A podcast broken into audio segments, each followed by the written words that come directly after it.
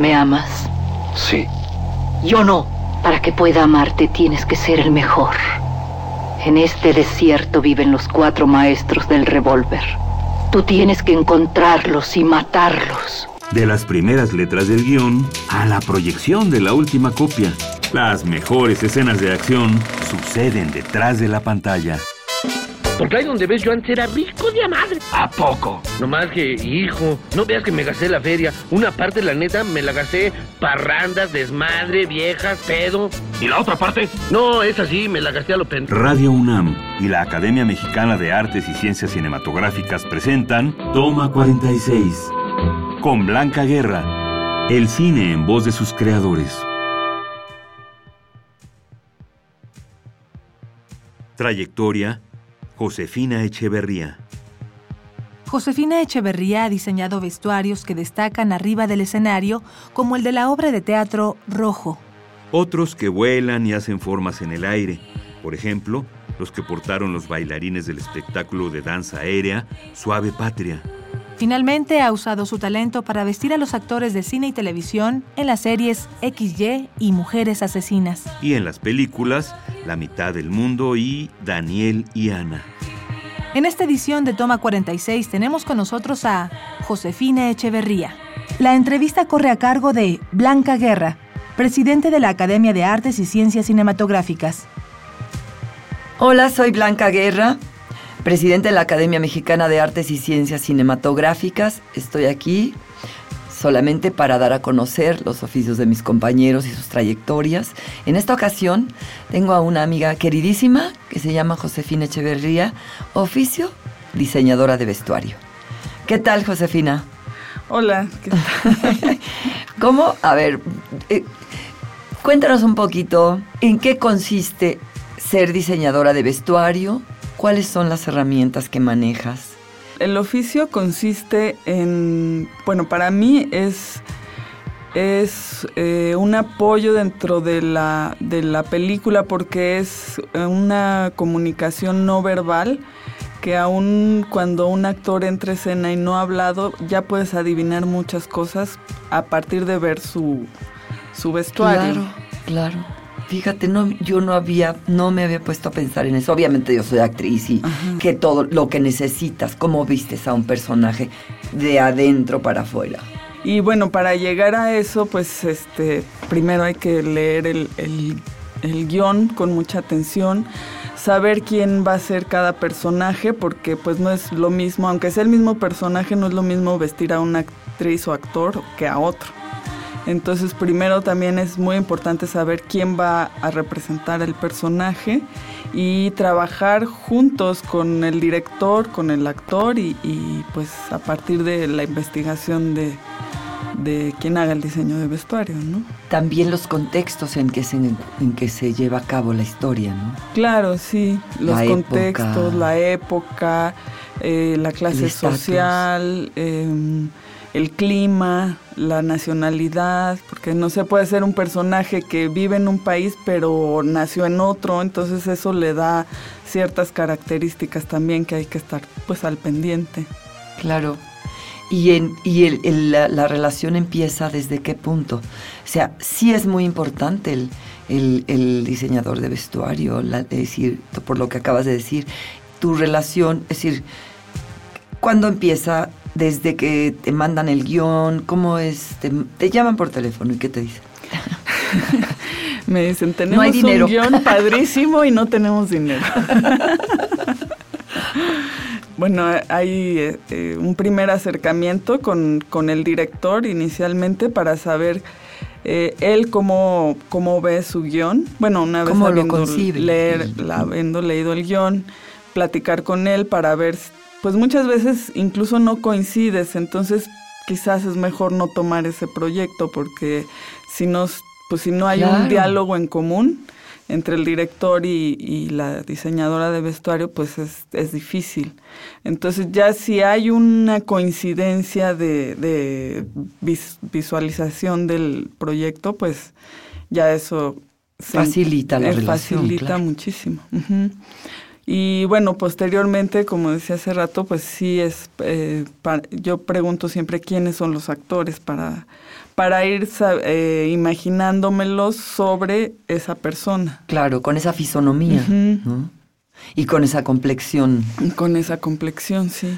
Obviamente en los personajes pues ya está determinado cierta cosa, pero sí tiene que ver, es, muy distinto lo que decías, la misma complexión incluso de, de dos, tres actrices que pueden hacerlo, pues tienes que saber, ¿no? Es esta porque si fuera esta otra sería, diferente. Sí, porque muchas veces también los colores de la persona en el sentido del cabello, el tono de piel, este, también influyen para nosotros en, en tomar decisiones de vestuario. Obviamente, para eso se requiere tiempo.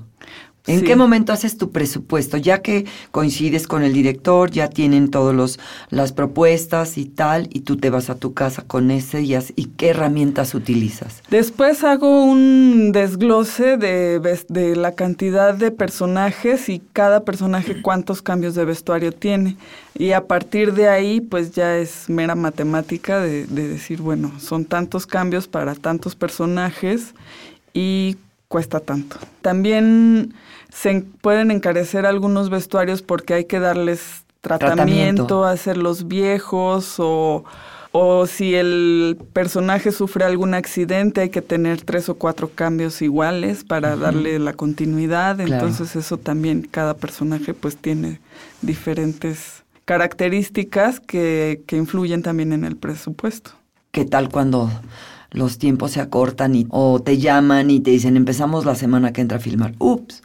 No, pues sí es un, es un susto, pero pues... ¿Te ha tocado que has hecho de pronto, de acuerdo al plan de trabajo, ir haciendo tu, resolviendo tus escenas?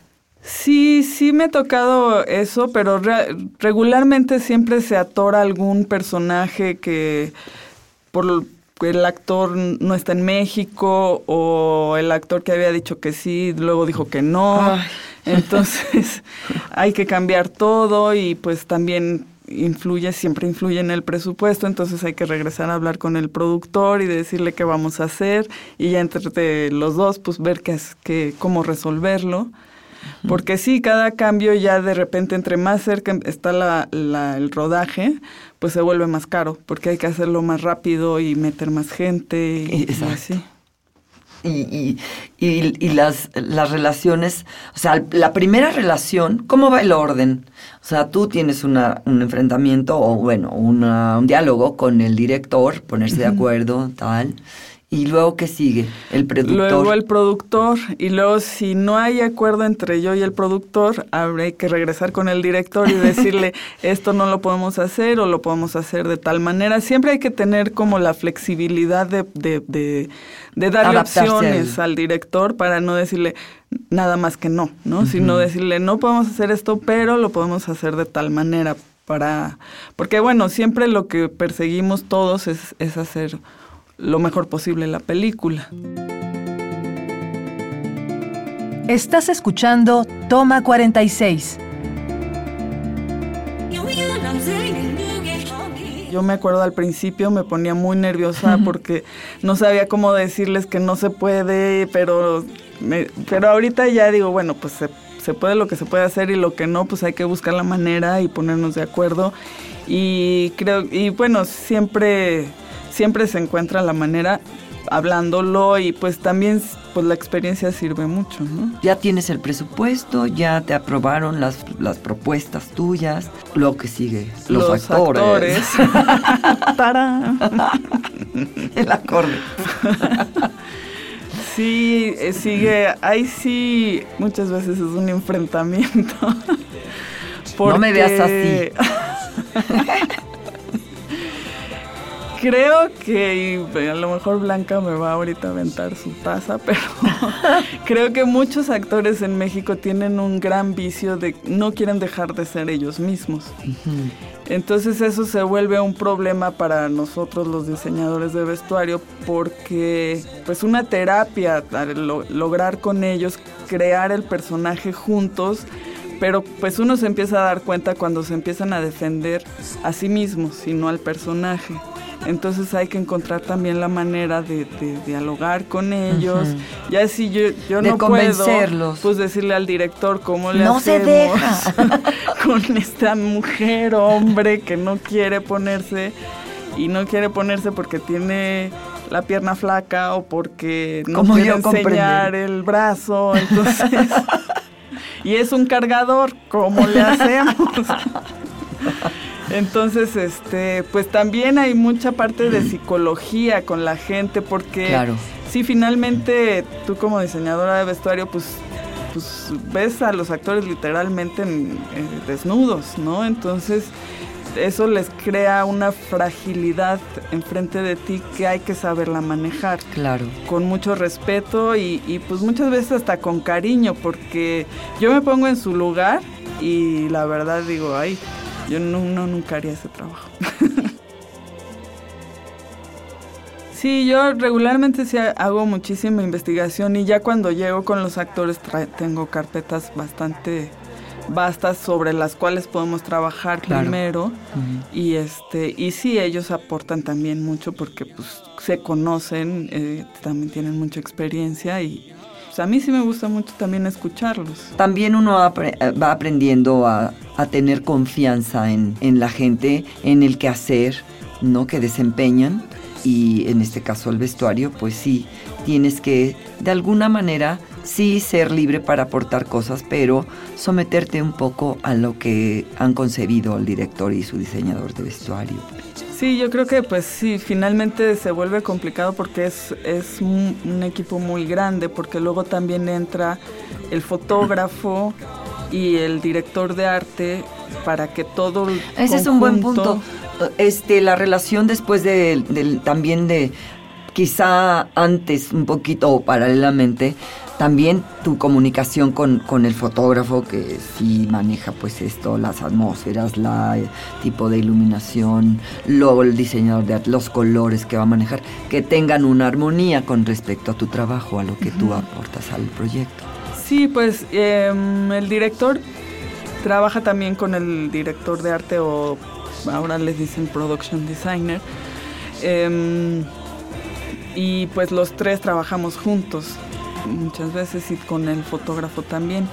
Y bueno, también la tecnología pues ha hecho cambiar muchas cosas, ¿no? Por ejemplo, las cámaras HD pues sí favorecen muchísimo las texturas eh, de la ropa que a mí me encanta, pero luego también afecta las texturas de la piel que ya no, no se ven demasiado los poros, demasiado las las imperfecciones. y eso no luego no gusta mucho, pero en cuanto al vestuario, pues sí tiene una, una calidad que, se ve pues increíble y es, es, padre trabajar con eso también. Yo por eso ya no hago cine en HD. Tú en HD no. Yo en HD no. Vámonos atrás. Vámonos a retro.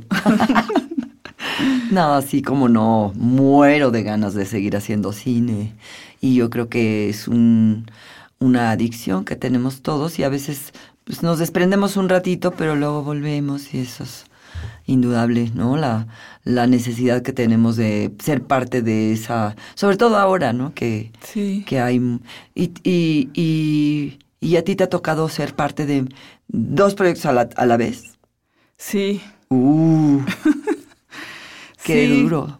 Bueno, sí, porque son dos historias a la vez, son muchos personajes a la vez y de repente... Switchar, ¿verdad? Switchar, cambiar de un canal a, otro es este... Bueno, requiere de, concentración realmente nada más. Ahora que lo, que lo he hecho, em, me doy cuenta que más bien eh, creo que he perdido mucho tiempo porque lo puedo hacer y, y creo que bien. Eso te puedes dividir. Pues me da mucho gusto, Josefina. Te felicito mucho por todo lo que has hecho con tu oficio, el prestigio que tienes y, la confianza que, se ha logrado el trabajar contigo.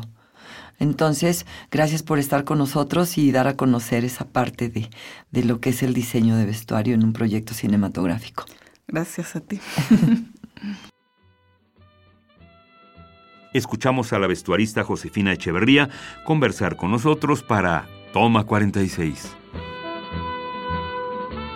La entrevista estuvo a cargo de Blanca Guerra, presidenta de la Academia Mexicana de Artes y Ciencias Cinematográficas. Acabas de escuchar Toma 46, una producción de Radio UNAM y la Academia Mexicana de Artes y Ciencias Cinematográficas. Producción Rodrigo Hernández Cruz. Investigación y grabaciones Orlando Jacome. Guión Damaris Vera. Operación Francisco Mejía.